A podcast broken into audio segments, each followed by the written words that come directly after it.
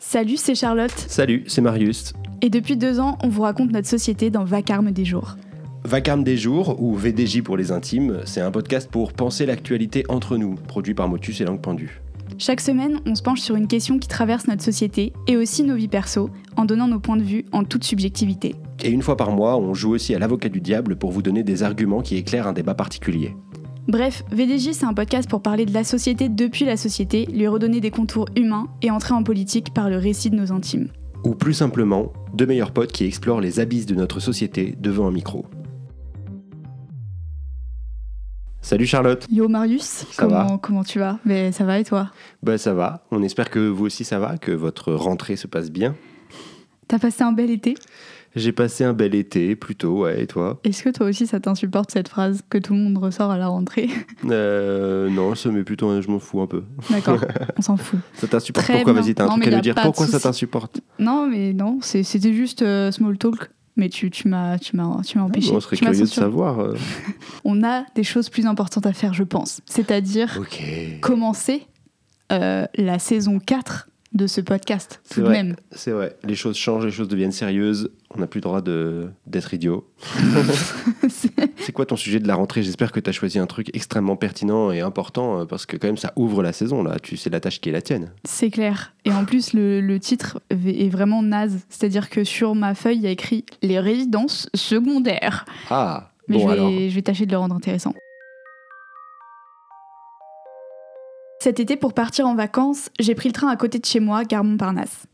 Avant de partir penser à autre chose, me libérer un peu, comme je peux, du poids de la vie ici, j'ai croisé une dernière fois les deux hommes sans domicile fixe qui dorment à côté de chez moi. Ils ont installé deux matelas à même le sol, autour desquels s'entassent leur vie. Quelques denrées alimentaires, de la bière, un vieux téléphone portable et des magazines. Je passe à côté d'eux tous les jours. Ils ne me demandent rien et je ne peux rien leur donner. Je ne peux pas les aider. Il fait presque 40 degrés à Paris et je ne sais pas depuis combien de temps ces deux personnes n'ont pas eu la possibilité de prendre une simple douche. Je passe devant eux pour prendre mon train. Ils discutent. Je me demande comment ils se sont connus et je me demande aussi comment c'est possible qu'on ne considère pas le toit comme un droit. Avoir un logement n'est pas un droit. Ne pas mourir n'est pas un droit. Contrairement à ce que l'on pense, l'été peut être plus meurtrier encore pour les personnes précaires que l'hiver. Et puis l'été, tout le monde oublie. La grande masse des travailleurs fait pause et les mouvements sociaux aussi. L'été, ces deux personnes n'existent pas. Il n'y a plus personne dans les rues et ils fondent doucement dans le béton ardent. Faut-il mériter le droit de vivre?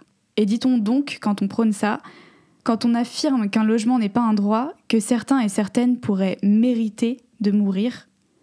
La pensée m'a traversée une nouvelle fois, puis j'ai pris mon train. Cet été, comme tous les précédents, je suis allée rejoindre ma famille en Corse, l'une des régions les plus touristiques de France. Là-bas, on a l'accueil et le toit facile pour les exilés vacanciers. Là-bas et dans toutes les régions touristiques de France et de Navarre, on peut constater la même chose. Quand certains n'ont pas le droit de vivre, d'autres ont le droit de vivre deux vies, si ce n'est plus. En France, le nombre de résidences secondaires, ces pieds-à-terre où l'on ne passe en moyenne qu'un peu moins de trois mois par an, ne fait qu'augmenter. En France, selon l'INSEE, un logement sur 10 est une résidence secondaire. Une sur 10 appartient à quelqu'un qui vit à l'étranger. Deux tiers sont détenus par des ménages de plus de 60 ans, plus riches que la moyenne des Français, avec des revenus 30% plus élevés que ceux des propriétaires d'un seul logement. Une grande partie de ces propriétaires sont parisiens. 32%. L'association basque ALDA, créée à l'automne 2020 par des militants pour le climat, explique à Basta dans un article qu'au Pays basque, je cite, on est arrivé à l'estimation qu'en fourchette basse, au moins 6 000 à 7 000 logements, probablement aux alentours de 9 000 ou 10 000, ont été transformés ces dernières années en location saisonnière disponible à l'année sur diverses plateformes Internet. En 2021, d'après un autre article de Basta, il y avait en Bretagne 50 000 logements vides 9 mois sur 12, 330 000 si on ajoute la Loire-Atlantique. Si tous ces logements étaient transformés en logements principaux, on pourrait loger 500 000 personnes. Dans le pire des cas, comme dans certaines villes du golfe du Morbihan, il y a plus de 50% des logements, voire plus de 70% par endroit, qui sont la propriété de résidents secondaires. Alors c'est quoi le problème? Encore ma haine des riches incontrôlables, de vilaines wokistes qui refusent que des gens qui ont travaillé toute leur vie puissent se la couler douce le temps d'un été dans leur maison bretonne? Ben, reprenons le fil. Ces gens qui ont bien travaillé viennent se reposer en été dans la ville où ils ont acheté leur petite maison bucolique. La maison bucolique, ils l'ont bien méritée, ils ont bien travaillé, je vous ai dit, alors ils sont capables de la payer très cher. Les agents immobiliers sont ravis, la concurrence est rude et prête à mettre le prix pour notre petite villa. Enfin, prêt, pas tous. Vous savez qui ne peut pas suivre cette hausse des prix provoquée par les bons travailleurs qui ont mérité? Ben, les habitants du coin. Et oui, impossible pour eux de se loger en centre-ville maintenant, c'est trop cher. Le souci, c'est que eux auraient sacrément besoin d'être en centre-ville, parce qu'ils y travaillent. Et oui, et pas nos bons travailleurs, puisque, je vous le répète, ils sont là pour se la couler douce, eux. Résultat des courses, les habitants et habitantes des régions touristiques sont précarisés par les prix qui augmentent et renvoyés toujours plus loin des villes où ils ont toujours vécu et travaillé. Ils font de plus en plus de kilomètres en voiture pour atteindre leur lieu de travail chaque matin, et en plus on est obligé de faire construire des nouvelles maisons en périphérie et donc de bétonner des sols, alors que les maisons des centres sont vides une grande partie de l'année. Les villes deviennent des lieux fantômes, de véritables musées à ciel ouvert, construits et pensés pour des touristes de plus en plus riches au milieu d'un monde de plus en plus pauvre. Alors bien sûr, des solutions sont étudiées. La plupart du temps, il s'agit de taxer les résidences secondaires. Un décret autorise maintenant les municipalités des villes les plus touristiques et qui connaissent, je cite, un déséquilibre marqué entre l'offre et la demande de logement, à majorer jusqu'à 60% la taxe d'habitation sur les résidences secondaires. Cela fait suite à des mobilisations, notamment l'an dernier, qui ont rassemblé des milliers d'habitants, notamment à Concarneau ou Vannes en Bretagne par exemple. Mais ces solutions sont davantage économiques que politiques. Elles n'empêchent pas les toujours plus riches de payer ces taxes et donc de continuer à acheter. Elle réserve ses habitations à des riches encore plus riches. Voilà tout. Neil Kawissin, élu de la région Bretagne, défendait lui la création d'un statut de résident qui donnerait le droit d'acheter uniquement aux personnes vivant dans la zone toute l'année pour éviter une confiscation par de riches absents. Un économiste canadien, Alex Hemingway, quant à lui, explique que la richesse d'un territoire est créée collectivement. C'est pas le fait d'un propriétaire. La richesse en question, elle vient notamment de l'investissement public dans des infrastructures qui rendent le lieu attractif. Pour lui, il y aurait donc clairement des arguments pour que cette richesse reste collective et ne soit pas accaparée, avec par exemple la création de logements publics ni marchands ni soumis à la spéculation, avec des beaux, euh, pas des trucs jolis, un bail au pluriel quoi, solidaires, des beaux solidaires. Mais tu sais toi qui m'as dit de préciser. ou des organismes fonciers. Pardon ou des organismes fonciers solidaires. Enfin bref, comme d'habitude, il existe d'autres manières de faire, bien qu'on nous dise souvent le contraire, pour que tout le monde profite de l'été et de l'année sous un toit. Seulement, ça reviendrait à questionner la notion même de propriété privée, ce qui, comme chacun le sait, ferait s'effondrer notre bonne vieille civilisation.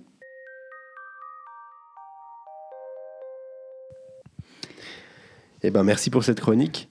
Et qui, de rien. Qui sent encore bon euh, le soleil et les embruns, euh, n'est-ce pas, les résidences secondaires, tout ça. Ça va, on est encore un peu en vacances. Est-ce que j'ai eu envie de tout cramer cet été? Oui Non, mais en même temps, c'est vrai que c'est un sujet qui est, qui est intéressant parce que c'est hyper difficile euh, de, de, d'essayer de conceptualiser effectivement des solutions sans revoir tout notre modèle sociétal, quoi. Mm. parce que du coup, tu dis que c'est des lieux qui sont construits uniquement pour les touristes et tout, pour, dans beaucoup d'endroits, mais en même temps, juste c'est aussi ça qui fait vivre ces endroits parce que paradoxalement, bah, les saisons, c'est le moment où, où l'économie, elle explose par rapport à tout le reste de l'année et du coup, ils comptent énormément dessus pour pouvoir survivre presque tout le reste de l'année. Il y a même certains, certains mm. établissements qui ouvrent que en saison et tout. Et du coup, bah, aussi euh, euh, enlever, euh, essayer de diminuer le tourisme ou en tout cas les résidences secondaires et tout dans ces endroits-là, bah, ça pourrait les précariser un peu économiquement. Bah, le truc, c'est qu'en général, ces villes-là, c'est des, des, villes. Enfin, par exemple, si on parle des villes de Bretagne, enfin, la Bretagne, ce sera euh, probablement euh, le département le plus peuplé de France dans quelques temps. Et en vrai, c'est des villes qui sont déjà sursaturées de touristes. Genre, elles n'ont pas besoin de plus de touristes hmm. pour vivre. Et, euh, et c'est vraiment. Il y a aussi. Il y, a pas mal de régions touristiques en, ce moment qui commencent à mettre des quotas de tourisme. Parce que même en tant que touriste, aller dans ces endroits, quand en fait, tu peux pas avancer d'un mètre sans être bah complètement comme si tu étais dans, dans le métro à Paris, en fait, ça n'a pas beaucoup d'intérêt. Donc, en vrai, toutes ces mesures, pour moi, elles interviennent déjà euh, quand, euh, enfin, c'est complètement lunaire euh, de, de, penser que ça pourrait mettre en danger l'économie locale, etc., parce qu'on est à un stade beaucoup plus avancé. Mmh, ouais, c'est sûr.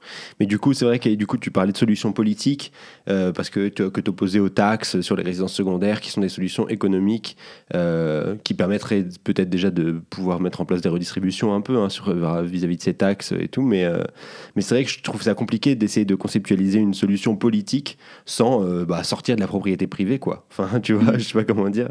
Mais en fait, déjà, je pense que le premier pas, c'est vraiment de renverser les raisonnements. En fait, c'est vraiment ce truc de qui, enfin, qui a fait partir ma chronique, c'est de me dire c'est quand même dingue que en fait, euh, on, on vive sans et on doit mériter d'avoir un toit sur la tête. Hmm. Enfin, déjà, rien que ça, en fait, enfin, même sans parler de propriété privée, mais évidemment, après, euh, c'est obligé qu'on questionne ça.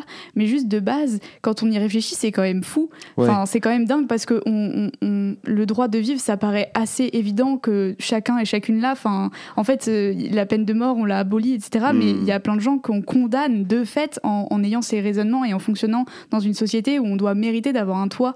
Et en fait, quand on voit en parallèle euh, toutes ces explosions de résidences secondaires et tous ces logements vides, même euh, dans la ville de Paris, le nombre de logements va- vacants une partie de l'année, tu te dis que en fait il y a un endroit où on pense à l'envers. Oui, c'est sûr, mais après, je pense qu'on peut. Très... Enfin, on te répondrait aussi que bah, euh, c'est pas totalement vrai, surtout en, France, qu'on n'est pas obligé de mériter. euh, en tout cas, ça, demande, ça, implique des mécanismes assez complexes parce qu'en fait, euh, on pourrait te dire que bah, voilà, en cumulant euh, du RSA, des aides sociales et un logement social, par exemple, et ben en fait, tout le monde a droit à un toit. Il suffit de faire un petit peu de paperasse et tout, mais simplement, les parcours de vie ils sont extrêmement complexes et divers et, et parfois aussi les administrations, elles sont très difficiles à pénétrer, à comprendre. Enfin, ça demande.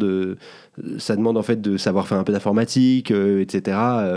Donc en fait, c'est aussi compliqué comme question parce que objectivement, la loi prévoit d'aider quasiment toutes les personnes qui ont, euh, on va dire, des papiers et un toit. Bon, les papiers, c'est une autre question dont on pourrait parler, tu vois. Mais, euh, mais bon, en tout cas, il y a une majorité de gens qui pourraient prétendre en fait avoir un toit sans le mériter du tout en France. En fait, même avec des aides, etc. Enfin, parfois c'est même pas une question de, enfin, c'est- vraiment une question de place en fait. Soit, euh, les, par exemple, si on parle des, des, personnes qui ont vraiment pas les ressources, on voit que les centres d'accueil ils sont submergés, qu'il n'y a pas de place, etc. On en entend régulièrement parler. À côté, il y a tous ces logements vacants, c'est quand même dingue. Et même quand on a l'argent, en fait, quand on parle des zones touristiques, etc., c'est des gens qui sont relégués hors des villes, en fait, qui ont plus accès au centre-ville, qui doivent prendre Mhm. leur voiture pour tout faire, pendant que des touristes, eux, euh, sont en plein centre, alors qu'ils en ont pas forcément besoin. Ouais, bien sûr. ouais, ouais. C'est vrai qu'il y a un peu deux questions. Il y a ce que tu disais tout à l'heure, plutôt de mériter d'avoir un toit, qui a des implications euh, différentes. De là à là, c'est vraiment genre, euh, euh, comment dire, le fossé qui se creuse entre les ultra riches et les gens qui sont précarisés par la situation euh, actuelle, euh, qui fait que ouais, les gens, euh, les gens qui ont le plus besoin d'être pro- proches du travail des centres-villes, bah, se trouvent virés par gentrification, quoi. Mm. Mm. Mm. Ok, bah on a fait, on a, on a un peu fait le On tour. un peu fait le toi tour. Ouais, bon. Enfin, on fait jamais le tour des sujets, Oui, on oui. répète hein, sur cette on, saison. on mais- pourrait creuser sur euh, aussi ce truc du mérite, de euh, comment les institutions sont assez perverses euh, en, en étant. euh, Il a non, dit, mais, bon, on a fait le tour, et là, il ouvre une- un pan énorme de non, réflexion. mais parce que je trouve ça un méritocratie, genre. non, non, je veux pas dire sur la méritocratie, mais parce que je trouvais ça intéressant de aussi pointer euh, ça, que les institutions, dans la loi, c'est inscrit que tout le monde peut prétendre à avoir un toit, des aides sociales et tout, mais en Mhm. fait, les institutions sont faites d'une telle manière que c'est hyper difficile d'y avoir accès pour tout le monde. Ça se fait Mhm. pas du tout de manière automatique. Euh, plus, d'ailleurs, c'est pour ça qu'il y a des assistantes sociales, mais qui sont aussi saturées de demandes. Enfin, Mhm. tu vois, et voilà quoi. C'est intéressant aussi de regarder ça. Ouais, c'est clair. Mais bon, on a encore toute une année de podcast devant nous, n'est-ce pas? Là, on a un sacré morceau euh, de chronique qui s'annonce. oui. Ouais. je, te, je, te, je, te mets, je te mets dans la sauce comme ça. euh, Ouais, je te remercie.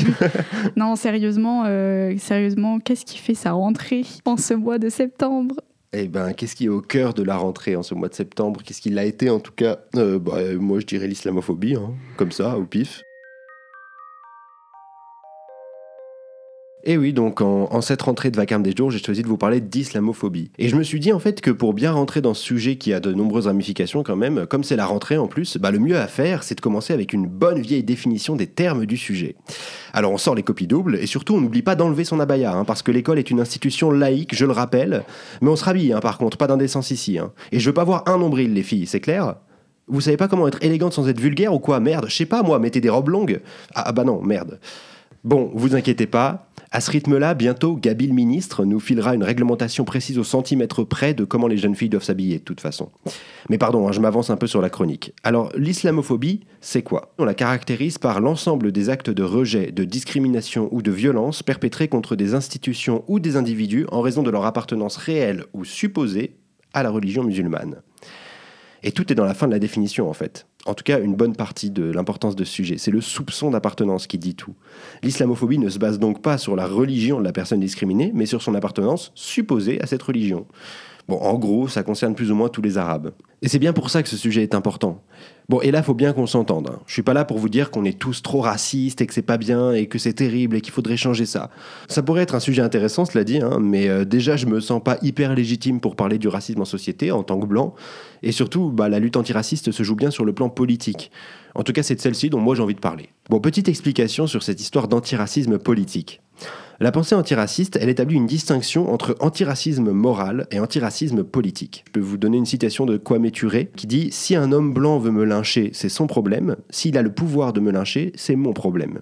Le racisme n'est pas une question d'attitude, c'est une question de pouvoir. C'est-à-dire, en gros, que le combat antiraciste doit se mener sur le terrain politique et institutionnel plus que sur le terrain moral et interindividuel.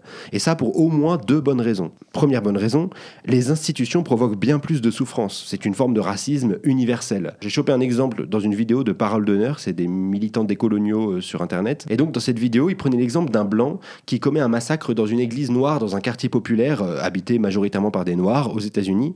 Et donc, ce massacre, bah, bien sûr, ça indigne tout le monde euh, pendant des jours. Euh, voilà, on en parle beaucoup, beaucoup, et on parle de racisme autour de ce massacre. Mais par contre, on ne parle jamais des conditions défavorisées du quartier où se trouve cette église. Et c'est un quartier dans lequel l'accès aux soins et à tout un tas d'infrastructures bah, sont moindres.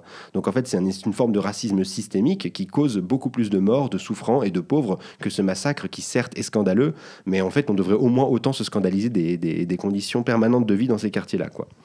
Et deuxième bonne raison de faire la distinction, bah, ce racisme au niveau politique et institutionnel, tout en étant donc celui qui a le plus de conséquences au sens large, et eh ben c'est aussi celui qui est le moins reconnu dans la sphère publique.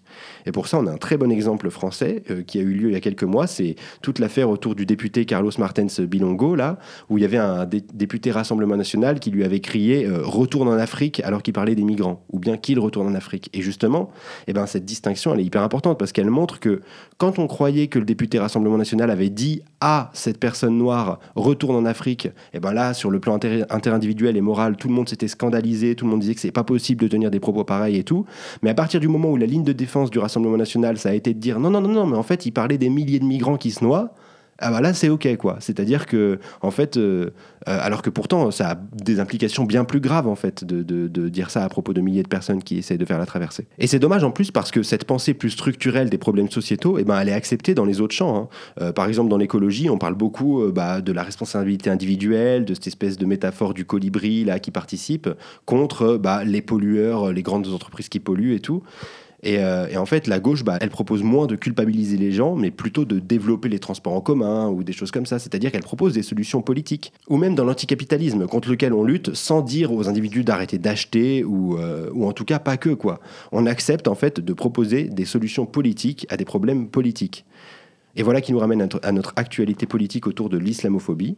Car si la politique peut donner des clés pour lutter contre le racisme, eh ben elle peut aussi l'accentuer. Vous commencez un peu à voir le problème? Eh bien oui, avec l'interdiction de la baya, le gouvernement force une politique islamophobe plus importante dans tous les collèges et lycées de France. Des institutions qui causent déjà pas mal de problèmes de ce point de vue-là, même si bon, c'est un autre sujet. Mais Marius, c'est un peu facile euh, d'arriver et de traiter tout le monde d'islamophobe. Euh, c'est quand même d'abord une question de laïcité, et puis c'est bien la laïcité quand même, non? Bon, bah, j'ai pas d'avis précis sur la laïcité en soi, précisément parce que c'est un truc assez large pour mettre un peu tout ce qu'on veut dedans, hein. allant d'une séparation saine de la politique et du religieux à des lois discriminatoires. Simplement, on peut quand même dire qu'en France, l'usage qu'on fait de la laïcité est un peu névrotique et très lié à l'islam. Simple constat. Hein. Un autre constat quand même, c'est marrant parce qu'en Angleterre par exemple, où il y a une religion officielle, bah on embête beaucoup moins les musulmans avec leurs signes religieux. Bah, peut-être parce que la laïcité affichée à la française est un bon outil pour discriminer une religion en particulier, en se cachant derrière une neutralité, ce qui serait plus délicat en tant que représentant d'une autre religion. D'autant qu'on sait que l'écrasante majorité de nos élus sont catholiques, hein. ce qui crée quand même une situation étrange où donc des gens d'une certaine culture, soyons larges, prennent des décisions sur d'autres cultures en se cachant derrière une neutralité objective et obligatoire pour tous. Mais au-delà de ce genre de débat assez complexe, si on regarde les faits objectifs, cette interdiction de l'abaya, est-ce qu'elle est efficace Et que va-t-elle produire? Eh ben, elle va produire d'abord des profs ou des figures d'autorité qui contrôlent des tenues de jeunes filles, les sanctionnent et tout ce qui va avec. Alors même dans une optique de républicaniser tous les élèves, j'ai du mal à imaginer un monde où une adolescente forcée de s'habiller différemment accepte la leçon et adhère aux valeurs qui l'oppriment. On le sait, l'autorité produit dans l'écrasante majorité des cas de la réaction plus que de l'adhésion. Et dans ce cas précis encore plus, car là, l'autorité dit euh, ta manière de t'habiller n'a pas sa place ici, et moi qui ai le pouvoir, je te l'interdis. Quand un pouvoir en place écrase une culture déjà minoritaire, bah, tout ce qu'on a envie de faire, c'est de se défendre. Et même si on imagine un cas de figure extrême, la fameuse jeune fille radicalisée, bah, ça ne peut produire que plus de ressentiment. Bon, je m'étale pas plus sur cet exemple parce que cette fameuse jeune fille est avant tout présente dans les fantasmes des obsédés de l'islam qui en réalité sont simplement effrayés par des gens qui ne vivent pas comme eux. Oula, tu fais pas un peu une grosse généralité là? Moi, je crois pas, non.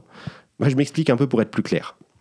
La culture majoritaire en France, on va dire bon, euh, judéo-chrétienne mélangée au libéralisme ambiant pour aller vite, bah, cette culture comporte énormément de règles, voire d'oppression en tout genre. De pose pas tes coudes sur la table à travail dur pour être un homme fort, en passant par faut souffrir pour être belle. On a simplement le nez dedans en permanence et on a intégré tout ça comme faisant partie de l'ordre en place. Et même de l'ordre naturel des choses. Ce qui fait que certaines personnes, quand elles voient des codes culturels légèrement différents des leurs, paniquent et caractérisent ces différences comme des attaques à leur petit ordre naturel personnel et vont emmerder des gens qui n'aspirent qu'à être peinards. Au final, ces paniqués moraux prêtent à leurs ennemis imaginaires leurs propres traits. À force de vouloir imposer absolument leur rapport au monde, notre rapport au monde, ils en viennent à croire que ceux qui ne demandent qu'à s'habiller comme ils le veulent sans l'imposer aux autres, par exemple, bah, mènent en réalité une lutte contre eux pour devenir la norme à leur place. Mais dans cette situation, ce qu'on a factuellement, c'est une majorité qui cherche à imposer sa norme à une minorité qui, elle, n'aspire qu'à vivre comme elle l'entend. Les premiers étant évidemment les garants de nos valeurs de liberté et tout le tintouin, et les seconds des barbares à civiliser. Mais revenons à nos moutons, si j'ose dire, en espérant ne pas déclencher de polémique. Heureusement que je suis blanc. Bon, allez, ça en coupe. Hein. Cette interdiction, ensuite, elle produit plus d'autorité de l'État sur les corps, notamment des femmes, mais elle ouvre aussi la porte à de futures nouvelles interdictions, puisqu'elle se légitime elle-même. On fait une loi qui interdit un signe pas vraiment religieux à l'école, donc ça devient OK de faire des lois sur tout type de vêtements. Bref, la liberté de s'incarner comme on le souhaite recule. Enfin, cette interdiction produit bel et bien de l'islamophobie, offrant de nouveau une fenêtre pour tous nos racistes du débat public qui peuvent revenir nous expliquer à longueur de plateau combien il faut faire attention avec l'islam, alimenté par des parallèles douteux entre collégiennes qui s'habillent et terroristes à Kalachnikov que personne n'osera faire en public, mais que beaucoup travaillent à instaurer. Mais c'est pas ce qu'il a fait, Macron? Ah bah si, en fait, t'as raison. Et oui, heureusement que Manu est là pour mettre les pieds dans le plat et étaler le fond puant de sa pensée, puisqu'il ne s'est pas gêné pour faire ce même parallèle dans son interview de rentrée chez Hugo Décrypte. Bon, mais du coup, il doit y avoir des réactions à gauche, non? Comment ça s'organise la réponse face à tout ça? Ah bah, Très bonne question, ça. Alors qu'est-ce qu'elle fait, la gauche? Eh bien, après un avant-goût cet été, avec les Verts qui disent qu'ils vont surveiller Médine suite à un antisémitisme inventé dans un de ses tweets, bon, je vous fais pas l'affront de vous faire le décryptage, hein, allez voir par vous-même si vous avez des doutes. Eh ben, cette polémique, c'est aussi l'occasion de se rendre compte du retard de la quasi-entièreté de l'éventail politique sur cette question. En gros, à part la France insoumise qui fait un peu le travail de dénoncer l'islamophobie, bah, l'argument consiste à dire que mettre ce sujet au centre, c'est le moyen du gouvernement pour faire diversion et ne pas parler des vrais sujets de cette rentrée, les prix, le manque de profs, la précarité étudiante, etc. Et si c'est sans doute en partie vrai, bah, ça serait quand même pas débile de rappeler au moins combien les musulmans sont toujours un moyen privilégié de ces diversions. Si je comprends bien, on n'est pas dans la merde. Si même la gauche se bouge pas sur ce terrain. Bah peut-être, mais ça reste à nuancer. Déjà parce que la France insoumise, comme je l'ai dit, bouge un peu. On l'a vu sur Médine et on le voit aussi là. Et donc on peut espérer qu'ils entraînent une partie de la Nupes derrière eux. Et ensuite, la gauche ne se résume pas aux politiciens institutionnels. Et de nombreux penseurs et penseuses, surtout indigènes ou décoloniaux, bah, travaillent à visibiliser ces questions-là. Enfin, on peut espérer que les idées changent dans les générations qui arrivent. Parce que si les partis avancent peu, bah, c'est qu'ils ont du mal à remettre en question leurs pensées forgées par des années de gauche blanche et républicaine, une gauche qui est souvent tombée dans le piège de la laïcité à tout va, qu'il a même ratifié pour une bonne partie. Ce qui est sûr, c'est que sur cette question, peut-être plus que sur toutes les autres, bah, c'est à nous, à notre génération, de faire le travail et de changer les mentalités qu'on a héritées de nos aînés. Yes oui. Ça va, c'est pas trop long, c'est un peu long comme chronique. Non, mais je crois que c'est important en fait, parce que même je trouve que même à gauche, en fait, aussi ce que tu dénonces, tu vois, le fait que on se saisisse pas forcément de la question et tout, j'ai l'impression que c'est aussi parce que euh, l'islamophobie, c'est un truc j'ai l'impression que tout le monde est crispé, tout le monde est en mode genre oh là là, attention, c'est touchy et tout. Et mm. du coup, en fait, plus personne n'en parle, plus personne essaie de. Enfin, si bien sûr des gens en parlent, mais la plupart du temps, c'est des gens concernés. Et j'ai l'impression que sur les grandes chaînes, sur les grands médias, etc., on essaye plus trop de démêler les nœuds en fait. On bah dit oui, ils disent ça, et puis nous on dit ça. Que, Je pense aussi que. Enfin, là, du coup, je, vais, je vais tout de suite euh, dézoomer et être hyper large, mais je pense que depuis le 11 septembre, en fait, euh, bah, il y a une pénétration du discours. Euh, euh, de peur autour de l'islam et tout, qui est hyper forte en fait dans nos sociétés occidentales. Et du coup, bah, ça fait que mm. tout de suite les gens font des parallèles hyper douteux. Et en fait, on a, enfin, la société non renseignée a beaucoup beaucoup de mal à accepter que c'est juste deux trois codes culturels qui diffèrent et des personnes qui, qui arrivent avec une, entité, une identité légèrement différente de l'identité occidentale. Et enfin Ouais, mais en fait, je pense que c'est là aussi la clé du problème, c'est que tu vois, le 11 septembre, euh, donc des attentats terroristes et tout, et j'ai l'impression qu'on se cache trop derrière ce truc de, de terrorisme et ou alors de, de liberté des femmes et de voilà de féminisme. Et en fait, euh, quand on discute avec des gens euh, qui, sont, euh, qui sont islamophobes ou qui sont, euh, je sais pas, opposés à la baya ou, ou au voile et tout, c'est vraiment ces trucs-là qu'on entend. C'est vraiment mmh. genre, ouais, mais en fait, les gens sont. Enfin, ça, ça, promeut une certaine, une certaine vision des femmes, ça promeut. et en fait, j'ai l'impression que c'est trop facile, en fait. C'est trop facile parce qu'ils ne disent pas ce, ce qui, au fond, est à l'origine de ce rejet, de, de cette peur un peu de vomi là, c'est en fait c'est vraiment un truc de juste cette culture n'est pas la mienne et elle est visible dans l'espace public alors que potentiellement elle ne l'était pas avant. Euh, et du coup, j'en ai peur et je cherche par tous les moyens à justifier ma peur. Mm. Et moi, j'ai l'impression que ça, c'est vraiment au cœur du problème. C'est que quand on creuse, quand on discute et tout, on voit que des problèmes, euh, des problèmes vraiment sexistes, des problèmes euh, d'endoctrinement, etc., dans d'autres situations, ne leur, enfin, ils sont pas mobilisés pareil, quoi. Mm. Enfin, ils vont pas sortir dans la rue sur ces problèmes-là. Et par contre, pour la baya et tout, ils sont prêts à se déchaîner, quoi. Ouais. Non, mais tu as raison de, de, parler de ça. Et d'ailleurs, c'est intéressant de parler aussi des problématiques féministes, etc c'est vrai que la droite a beaucoup tendance aussi à maintenant se saisir euh, des, des, euh, comment dire, des problématiques euh, affiliées woke, on dirait, ou même d'utiliser des argumentaires entre guillemets woke, justement. Enfin, c'est typique de la droite en ce moment. et donc, il y a des courants comme le fémonationalisme ou l'homonationalisme qui émergent. Donc, ça, c'est des courants de, donc, féministes et nationalistes, ou LGBT, et nationalistes, quoi. Enfin, qui lisent ça, qui lisent ce combat. Et justement, souvent, bah, c'est pour faire front commun contre l'islam, bien sûr, qui lui serait anti féministes, euh, euh, homophobes, etc. Et puis en plus, c'est des gens qui se mettent toujours, qui savent toujours mieux penser à la place des gens concernés, c'est-à-dire qu'ils ils pensent à la place de la femme mm. voilée que, euh, par exemple, la femme voilée euh, euh, n'a pas de n'a pas de libre arbitre, qu'elle est forcément forcée de se voiler, etc. Et d'ailleurs, c'était hyper intéressant parce que là, je sais pas si tu avais suivi, mais il y avait deux femmes afghanes qui avaient fui le, régime des talibans en Afghanistan et qui étaient voilées et qui étaient invitées sur un plateau et à qui la journaliste posait la question mais alors qu'est-ce que vous pensez de la baya? Et à sa surprise euh, manifeste, euh, elle répondait mais nous on voudrait juste que les femmes puissent s'habiller comme elles veulent. Mm. C'est horrible parce que tu, vois des gens comme, euh, enfin, je veux dire, il n'y a, pas plus sexiste que Éric Zemmour et les gens qui sont qui sont intéressés par les idées de ce mec. Vont, vont, vont nous vendre qu'ils sont féministes. Oui. en fait, il y a un moment où on peut, euh, enfin, dans ce cas-là, dites la vraie raison de votre, euh, de votre panique générale, en fait. Bah, mais c'est pas possible. Ouais, non, mais tu vois, j'ai l'impression que c'est, c'est malhonnête intellectuellement, mais à fond. Mm. Et j'en ai marre que les débats soient tout le temps euh, euh, à côté des, rails où ils devraient être en fait. On devrait parler de, de, de, de, la peur de l'autre en fait. C'est ça qui les anime quoi. Mais ça je suis entièrement d'accord avec toi et c'est vrai sur la droite. Après je pense aussi que euh, nous faut qu'on fasse, enfin faut aussi balayer devant notre porte et euh, notamment par exemple on, on, est en permanence en train de demander, y compris à gauche, hein, des cautions de leur non-antisémitisme ou de leur non-homophobie aux Arabes et aux Noirs pour, pour aller très vite. Par contre dans l'autre sens, les cautions antiracistes dans les milieux LGBT+, bah c'est pas aussi fortement exigé. Enfin, en fait, il y a un truc où euh, on, demande beaucoup euh, aussi aux gens racisés d'être des alliés, et, euh, etc. Mais par contre, on n'est pas tant des alliés pour eux non plus. Et il y a aussi une partie de la gauche blanche, y compris jeune, qui se saisit pas du tout assez de cette problématique, en fait, et qui demande bah, ouais, qu'on aille dans leur sens, mais ça va de manière unilatérale, justement, quoi, sans eux faire mmh. l'effort d'essayer de, comprendre aussi la culture antiraciste quand les premiers concernés s'en saisissent. Quoi. Ouais, je suis carrément d'accord avec toi. J'ai retrouvé ce que je voulais dire tout à l'heure, et là, je viens de le reperdre. Non, attends. Non, il faut vraiment que je dise, c'était important. Ah oui, je, reviens juste un tout petit peu en arrière parce que j'ai retrouvé mon argument.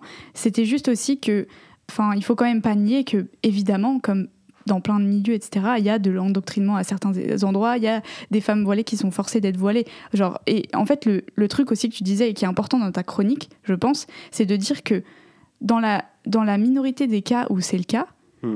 euh, et on la nie pas, je pense ni toi ni moi, ni personne, euh, en fait, c'est pas comme ça qu'on va solutionner le problème. Enfin, c'est un truc de ouf. C'est Ah que oui. en plus de ça, c'est complètement inutile, même dans leur euh, dans leurs propos, quoi. Oui, factuellement, c'est pas comme ça. Et aussi, surtout, je dirais, on ne parle que de cette minorité-là.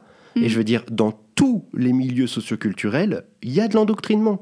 Que ce soit euh, de l'endoctrinement, euh, j'en sais rien, à, euh, militaire, catholique, enfin traditionnel de droite, traditionnel de gauche, ça se trouve aussi. Enfin, tu vois, en fait, il y a des extrémistes dans tous les milieux et il y en a pas plus Mm. chez les musulmans en France. C'est simplement que c'est les seuls dont on parle. Enfin, Oui, c'est aussi ça forcer, le truc. forcer les, filles à s'habiller d'une certaine manière, c'est pas, c'est, enfin, en fait, il y en a tellement dans toute la société qu'on pointe absolument pas du doigt. Ça dérange personne quand Oui, quand voilà. un mec empêche sa meuf de mettre un crop top ou une jupe, une jupe courte pour sortir ou machin. Enfin, en fait, c'est, Alors c'est- exactement la même violence. Voilà, en fait. exactement. Enfin, ouais. mais voilà. Ouais. bah, euh, bah voilà. Bah, bah, bah, voilà, écoute. euh, non, mais écoute, euh, écoute, on, écoute, waouh. J'écoute, j'écoute, j'écoute, je ne fais que ça. Tout à l'heure j'ai parlé, maintenant j'écoute. Eh ben non, mais je pense qu'on a, on a déjà pas, pas mal fait le tour du sujet. Eh ben écoute, on va euh, relancer notre, notre saison d'avocat du diable parce que c'est des fruits de saison. Oh, putain, Non, je, sais pas. c'est même pas une blague en fait. Il n'y a même plus d'humour quoi. Vraiment, juste on a des trucs qui nous passent par la tête, on les dit dans un micro et vous vous écoutez. Merci d'être là, merci. non, mais euh, ouais, peut-être qu'on on peut réexpliquer un peu ce que c'est l'avocat du diable. euh, Oui, d'autant que ça change un tout petit peu là cette, cette année. Ouais, en fait, l'avocat du diable, de base, c'est parce qu'on avait envie de, de vous donner des arguments euh, qui soient pas forcément euh, des arguments euh, de notre camp. Enfin, en gros, on voulait, euh, sur un gros sujet clivant, donner des arguments des deux camps pour que, à la fois, vous puissiez vous forger les vôtres et aussi pouvoir anticiper ce qu'on Mm. va vous répondre derrière et, et- et vous approprier le, le débat. Voilà, et du coup, en fait, on, se dit que c'était c'était peut-être un peu trop didactique dans les saisons précédentes et que nous-mêmes, on avait du mal à aussi à défendre sincèrement des points de vue qui n'étaient pas les nôtres. Et du coup, là, ce qu'on s'est dit plutôt, c'est qu'on choisissait un sujet où on peut un peu, à peu près argumenter dans les deux sens.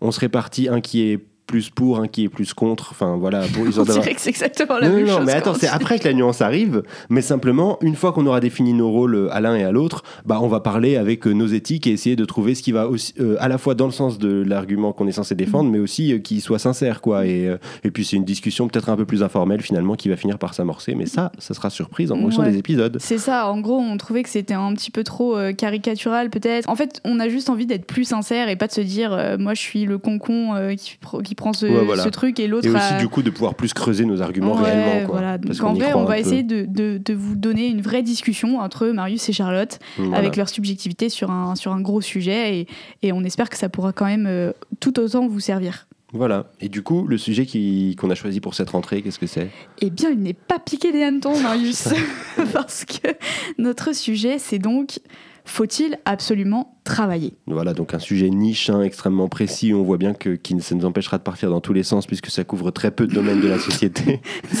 Bon, Vraiment, si on voulait trouver plus large, je pense qu'on n'aurait pas pu. c'est clair. On tire au sort? On tire au sort, ouais, carrément. Donc, euh, faut-il absolument travailler? Oui ou faut-il absolument travailler? Non Pile ou face Attends, euh, face, euh, c'est quoi? Bah, face, euh, c'est. Face, c'est oui et, et pile, c'est non. Ok. Et du coup, pour toi?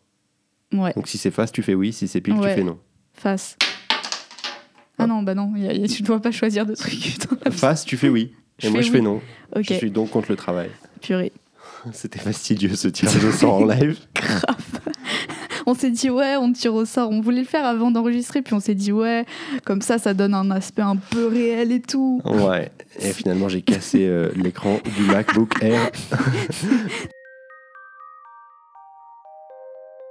Ok, donc, euh, bah pourquoi il faut absolument travailler, Charlotte? Ouais. Alors, le premier truc, euh, je pense qu'on peut dire sur ce sujet qui est un peu basique, c'est que une société, euh, elle vit pas euh, toute seule comme par magie. Il faut qu'elle se nourrisse, il faut qu'on crée quelque part de la valeur. Alors ça a été vachement détourné dans, dans le langage libéral, capitaliste, etc.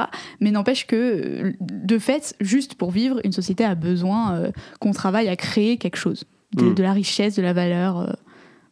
Euh. pour répondre à ça, je dirais qu'il y a deux, deux trucs déjà. C'est de quelle valeur tu parles C'est-à-dire, j'entends deux choses dans ce que tu dis. Soit une société a besoin de dégager de la valeur économique, et dans ce cas-là, bah, on se place dans le système capitaliste dans lequel on est, et, euh, et du coup, bah, effectivement, on va demander aux êtres humains de, de, travailler euh, pour enrichir euh, un pays ou un État, ou, enfin, et pour dégager de la valeur, pour devenir un peu les plus puissants, enfin, voilà, pour, pour gagner en, en, en, pouvoir économique et donc en pouvoir tout court au sein de notre monde. Mais aussi, sinon, juste une société, bah, elle a besoin de manger, quoi. Elle a besoin de manger, elle a besoin de boire, donc il faut qu'il y ait des gens qui travaillent, il faut qu'il y ait des gens qui fassent à manger et qui fassent à boire pour les autres, quoi. Hmm. Mais, donc, oui, tout à fait. Oui, d'accord, mais ça, simplement, je trouve que ça implique pas du tout qu'il faille forcément travailler comme nous on travaille aujourd'hui. Parce hmm. que la question du travail, pour l'instant, on, la lie avec un prisme qui est vraiment très ancré dans notre société. Mais en fait, euh, donc sur cette question, par exemple, de production euh, des biens euh, de base, quoi, de survie de l'humanité, bah déjà, en fait, on produit beaucoup plus que ce dont on a besoin. Euh, de fait, on, crée même le plus de besoins possible. Donc en fait, on n'est plus du tout dans ce rapport-là au travail. Et en plus, euh, cette production des, besoins élémentaires, eh ben, elle, repose sur une, minorité euh, surexploitée. puisque les paysans ou les agriculteurs et agricultrices, etc., bah, c'est des gens qui sont pas du tout rémunérés à la hauteur du besoin vital qu'ils produisent pour notre société et qui en plus travaillent énormément et tout le temps euh, pour, pour rien. Quoi. Donc en fait, euh, c'est facile de répondre à cet argument au sein de notre société en disant bah, si on partageait un tout petit peu le travail euh, et, qu'on se concentrait sur la production de ce dont on a besoin pour vivre, ça serait plus du tout déjà le même rapport au travail. Et donc on pourrait presque dire non, il ne faut pas absolument travailler parce que, j'en sais rien, si chacun donne 4 heures dans sa semaine, bah, on se nourrit tous. Quoi. Oui, mais c'est ça en fait, la question c'est vraiment la définition du travail. Et pour moi, quand je voulais dire la société ne fonctionne pas toute seule, c'est vraiment ça en fait. C'est en fait oui, il faut absolument travailler, mais en revenant au sens premier de euh, pourquoi travailler? Travailler pour la communauté et, pour faire fonctionner notre société et non pas pour un système économique de croissance, c'est-à-dire euh, typiquement ce que tu dis, euh, en fait on crée des besoins et, la croissance c'est ça en fait, on, fait plus, plus, plus, or on n'a pas plus besoin de nous nourrir ou plus besoin de, de respirer ou de quoi, enfin en fait c'est ridicule. Mm. Donc, donc ouais pour moi, mais pour moi il faut quand même travailler pour produire ça quoi pour produire nos moyens de subsistance. Hmm. Allez, ciao. Hein. Bonne journée. Ouais, mais du coup, bah, bon, du coup, bah, ça c'est un peu l'argument auquel je viens de, de, répondre. Et puis tu, tu, reviens un peu à euh, une, définition presque, je sais pas. Euh, euh, du travail comme bah ouais c'est ça produire ce dont on a besoin c'est vraiment on n'est plus du tout dans un système pareil. Et déjà du coup je trouve que ça serait important peut-être d'établir une distinction entre travail et emploi parce qu'en ce moment quand on parle de travail en fait on parle souvent d'emploi c'est-à-dire le rôle pour lequel on est payé au sein de notre société quoi. Ça c'est un emploi mais du travail en fait on en produit en permanence. On produit du travail quand on s'occupe de ses enfants on produit du travail quand on fait du bénévolat dans une association et tout ça on le produit pour le bien commun. La distinction euh, que notre société opère, c'est simplement que ces travaux-là ne dégagent pas de valeur économique au sein d'un système capitaliste, et donc en fait on a tendance à les sous-considérer, mais, euh, mais du coup, euh, bah, faut-il absolument travailler Ça dépend de ce qu'on appelle travail. Tout à fait. Tout à fait. Et là, on, a euh, la clé de, la solution du problème, finalement. non, mais en vrai, euh, du coup, c'est là où on voit qu'on va plus être dans ce qu'on faisait l'année dernière, où on était oui, non, oui, non, parce qu'en en fait, on va plus ou moins se rejoindre euh, selon la définition du mm. travail. Mais pour moi, en fait, travailler, c'est s'activer pour une communauté. Et du coup, dans ce sens-là, il y a aussi une question, d'ailleurs, de solidarité. Mm. et sur ça, enfin, je pense qu'il y a plein de euh, de réactionnaires, etc., qui, qui, qui, sont d'accord avec ça. Mais, mais en fait, euh, nous, on dit pas l'inverse. En fait, pour moi, il y a des gens euh, euh, qui n'ont pas les capacités justement d'aller se nourrir, etc. Enfin, par exemple les enfants, par exemple les personnes âgées, etc. Et donc pour moi, évidemment que celles et ceux qui le peuvent euh, doivent travailler à, à, faire vivre toute la communauté. Et d'ailleurs, c'est là qu'on voit que du coup, notre société ne travaille pas du tout à faire ce qu'elle devrait faire. Mmh. En soi, si on prend cette définition-là, parce que les personnes âgées sont laissées dans la misère, parce qu'il n'y a pas assez de moyens dans l'éducation, ah parce que et en fait, du coup, euh, en fait, notre société, contrairement à ce que certains disent euh, euh, et, à ce qu'on évalue avec euh, la, croissance économique et, la puissance économique, on fonctionne pas en fait. Enfin, on travaille pas dans cette hmm. société si on déforme complètement le truc. Attends, je comprends pas. On travaille pas. Pourquoi? Dans le sens, si on prend travailler au sens de euh, faire vivre la communauté, Ouais. on travaille pas en Ah fait. oui, ah oui, on travaille pas, oui, oui, on, On- dégage de la valeur. On, dégage de la valeur, mais En on- dollars. Voilà. Oui, oui, je vois très bien ce que tu veux dire. Mais du coup, tu as raison. Euh, pour sortir un peu du côté aussi, un peu oui, non, oui, non, je me dis, euh, prenons le sujet de manière un peu plus radicale, puisqu'on commence déjà à être d'accord au bout de trois arguments. Euh, non, mais euh, si on prend le truc au pied de la lettre, euh, faut-il absolument travailler? Moi, je réponds non. Euh, ça veut dire que je me fais le défenseur de. euh, j'ai pas envie de dire droit à la paresse parce que c'est trop connecté et ça m'énerve trop maintenant, mais genre euh, de ouais, euh, je suis un être humain, j'ai pas envie de travailler, j'ai le droit de dire euh, non, euh, je ne, je ne vais, je ne vais choisir, je vais choisir de ne rien faire de mes journées. Est-ce que ça te, ça te paraît acceptable? Bah, euh, j'ai l'impression que pour faire vivre la communauté et dans, ce sens-là de bien travailler, il y a besoin aussi de se reposer en fait. Enfin, c'est les deux faces d'une même médaille pour moi. Donc en fait, chacun et chacune devrait avoir le droit d'être dans un bon état de santé, mental, physique, et d'avoir euh, le droit de se reposer. Mais au-delà de ça, après, ça me paraît pas juste en termes de justice que certaines personnes décident individuellement et quelque part égoïstement de euh, ne rien faire de leur journée. Et si tout le monde faisait ça, du coup, ça voudrait dire que potentiellement les personnes qui, enfin, que potentiellement on pourrait pas se nourrir, on pourrait Mhm. pas vivre en tant que société en fait. Mais ça, c'est l'argument euh, de base, justement, pour répondre euh, à ce truc un peu de droit à la paresse, allons-y. Mais simplement, en fait, on se rend compte que c'est- surtout que on a du mal à penser euh, notre société en dehors des cadres de rémunération dans lesquels elle est actuellement. Mais en fait, finalement, on pourrait aussi imaginer un système euh, euh, un peu à la Bernard Friot, donc, qui théorise ce truc de salaire universel dont je vous avais parlé dans la saison 1. si, on, si on imagine un système où euh, bah, les gens qui produisent des biens nécessaires à la survie bah, sont ré- rémunérés en fonction de la nécessité de ces biens, avec, euh, mettons, un salaire minimum pour tout le monde, y compris ceux qui ne produisent rien, justement, et ben, on pourrait imaginer une société où, en fonction de son aspiration à être riche ou non, on se rend plus ou moins utile ou non à la communauté, par exemple, tu vois. Si coup, les ça pourquoi t'a- t'aurais intérêt à, enfin, tu vois, ça, pour moi, c'est pas juste qu'il y en ait qui soient euh, agriculteurs, agricultrices et qui nourrissent euh, des gens qui vont rien faire du tout. Bah, en fait, ce qu'il Enfin, juste propose, d'un point de vue euh, ce propose Frio, c'est qu'il y ait genre, je sais plus, genre 3 ou 4 échelons de salaire. C'est-à-dire, à 18 ans, tout le monde gagne 1500 euros, peu importe ce qu'il fait de ses journées. Donc, 1500 euros pour tout le monde. Et ensuite, il y a, je crois, trois niveaux de qualification qui te font 1500 gagner euros par mois. 1500 euros par mois. Et ensuite, il y a trois niveaux de qualification qui te font gagner 2000 euros, 2500 euros ou 3000 euros. Et mettons que tu choisis de rien faire, bah voilà, tu gagnes 1500 euros, c'est très bien. On permet à chaque être humain d'avoir des conditions d'existence euh, vivables, euh, etc., etc. Mais par contre, si toi tu veux devenir agriculteur et que donc tu produis un bien essentiel et que ça te demande beaucoup d'efforts, et ben ça se trouve, tu es au deuxième, voire au troisième palier de qualification et donc tu gagnes 2500 ou 3000 euros. Donc en fait, c'est une juste rémunération en fonction de ce dont on a besoin, tu Et vois. comment ça se passe si personne veut travailler et, et que tout le monde est, est OK avec les 1500 Eh ben, euros en fait, les, les- toutes les études qui ont été menées, euh, parce que c'est un sociologue euh, slash économiste, hein, Bernard Friot, euh, tendent à prouver que les gens veulent travailler, en fait. Parce que le travail, et ça, c'est peut-être le, le prochain pan de notre avocat du diable. Donc attends, je finis d'abord là-dessus. En fait, la plupart des gens veulent travailler, surtout si on leur propose une juste rémunération. En fait, le truc qui crée euh, les- le, rejet euh, de, certains, de certains travaux euh, dans la société actuelle, notamment justement des travaux vitaux, hein, par exemple bah, les agriculteurs, les agricultrices, mais aussi des métiers comme éboueur, reaper ou des trucs comme ça. En fait, lui, il, dit, il prend beaucoup cet exemple, c'est que c'est très dur en fait quand, on est éboueur de se lever hyper tôt, d'être derrière le camion, de se prendre des polluants en permanence dans la gueule et en plus d'être d'être mal payé. Mais si on, met des horaires euh, plus sympas, euh, qu'on fait euh, fait tourner les gens qui sont derrière le camion et que en plus on paye mieux, et ben en fait les gens ils ont tout à fait conscience du besoin vital, par exemple, de ramasser des poubelles. Sinon en fait en une semaine il y a des rats, en deux semaines tout le monde a la peste. Enfin tu vois. Et c'est pareil pour les agriculteurs et les agricultrices. Si on propose une juste rémunération et une juste organisation du temps de travail, les gens sont beaucoup plus chauds de travailler en fait.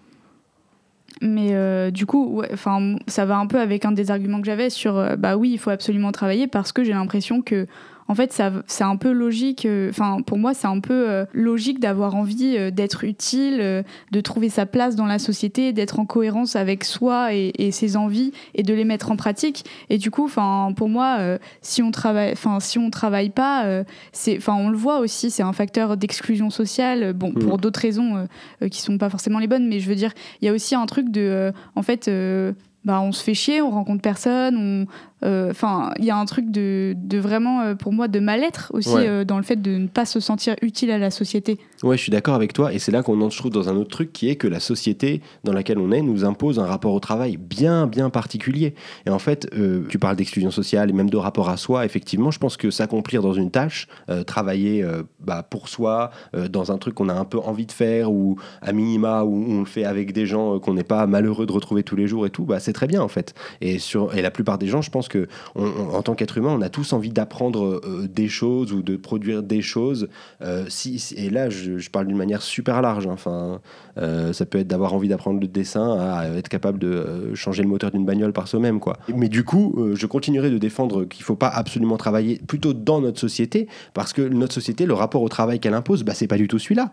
En fait, le seul axe vraiment, comment dire, légitime du travail, c'est combien tu produis de valeur, euh, à quel échelon de décision tu te trouves, etc., etc. Et donc en fait, la, les valeurs du travail qui nous permettent de s'accomplir en son sein, qui, que ce soit social ou euh, voilà euh, l'accomplissement de soi dans une tâche et tout, bah c'est plus du tout ce qui est au centre de la notion de travail dans notre société. Donc en fait, il faut quand même lutter contre la notion de travail tout en étant pour le travail en soi peut-être. Oui, et puis il y a, on a peut-être oublié aussi de dire en quoi ça résonne, genre avec nos vies aussi perso. Et moi, ça résonne beaucoup avec ma vie perso parce que là, j'ai l'impression que je sors de mes études et que en fait, enfin, j'ai pas encore un, un travail dans le sens, je ne suis pas encore rémun- Salarié enfin, c'est pas encore, voilà, c'est pas, je suis pas salariée, etc.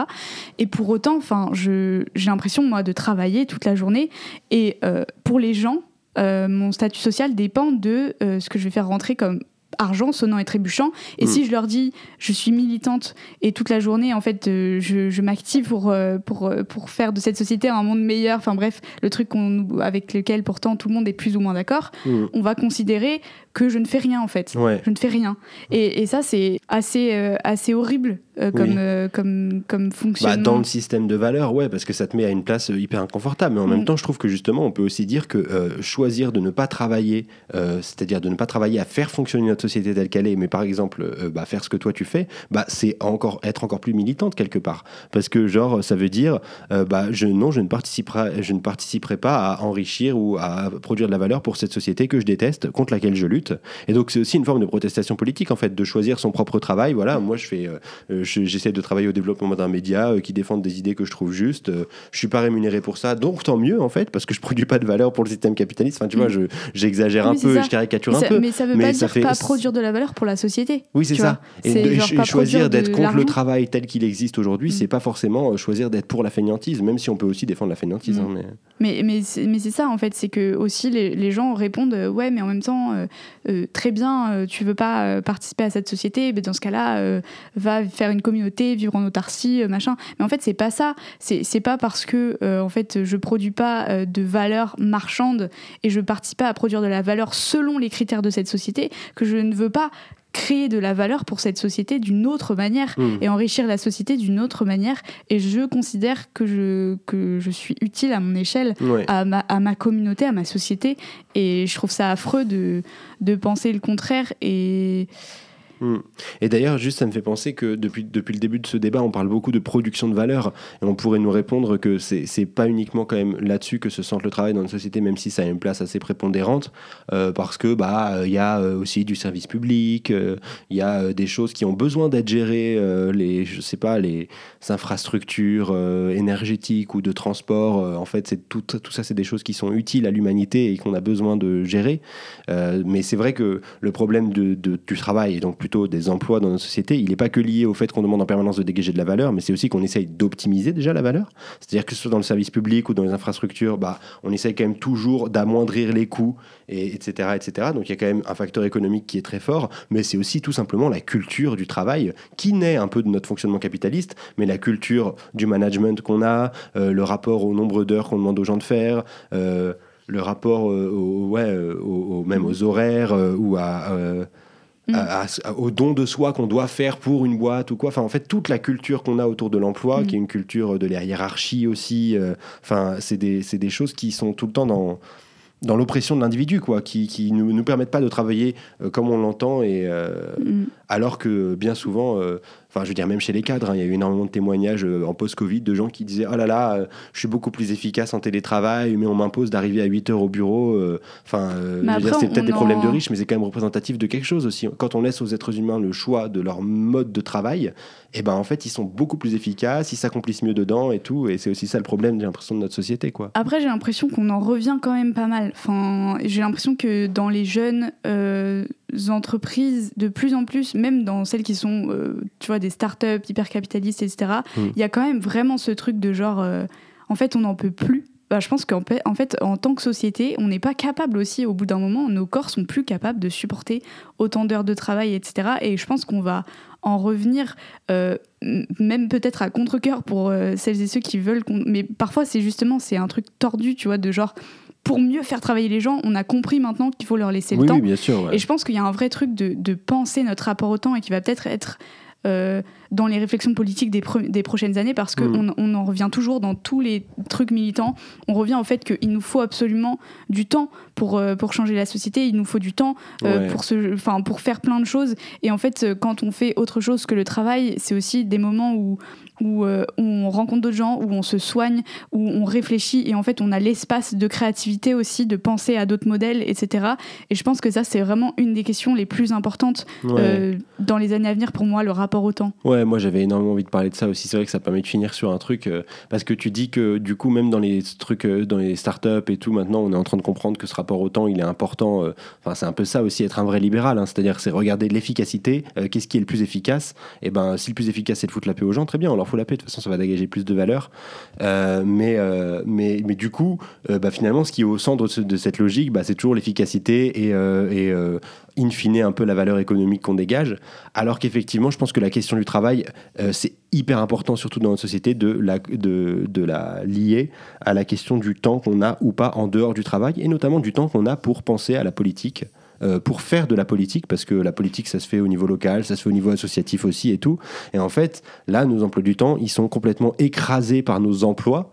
Et, euh, c'est ça aussi qui, pour moi, comment on dit, euh, de la crise démocratique actuelle, quoi. Enfin, c'est-à-dire que, en fait, la politique, c'est des questions qui demandent aussi euh, de s'y intéresser, c'est de la complexité. Enfin, faut, faut, Il faut avoir l'espace. euh, faut de- avoir l'espace, en fait. Voilà, faut avoir l'espace d'y penser et, et, et on ne l'a pas, en fait. Et je pense que la question du travail, bah, c'est aussi la question de tout le reste, dans le sens où le travail empêche tout le reste d'advenir. Ouais, Voilà. grave. Et que ça, c'est un truc sur lequel on doit vraiment progresser.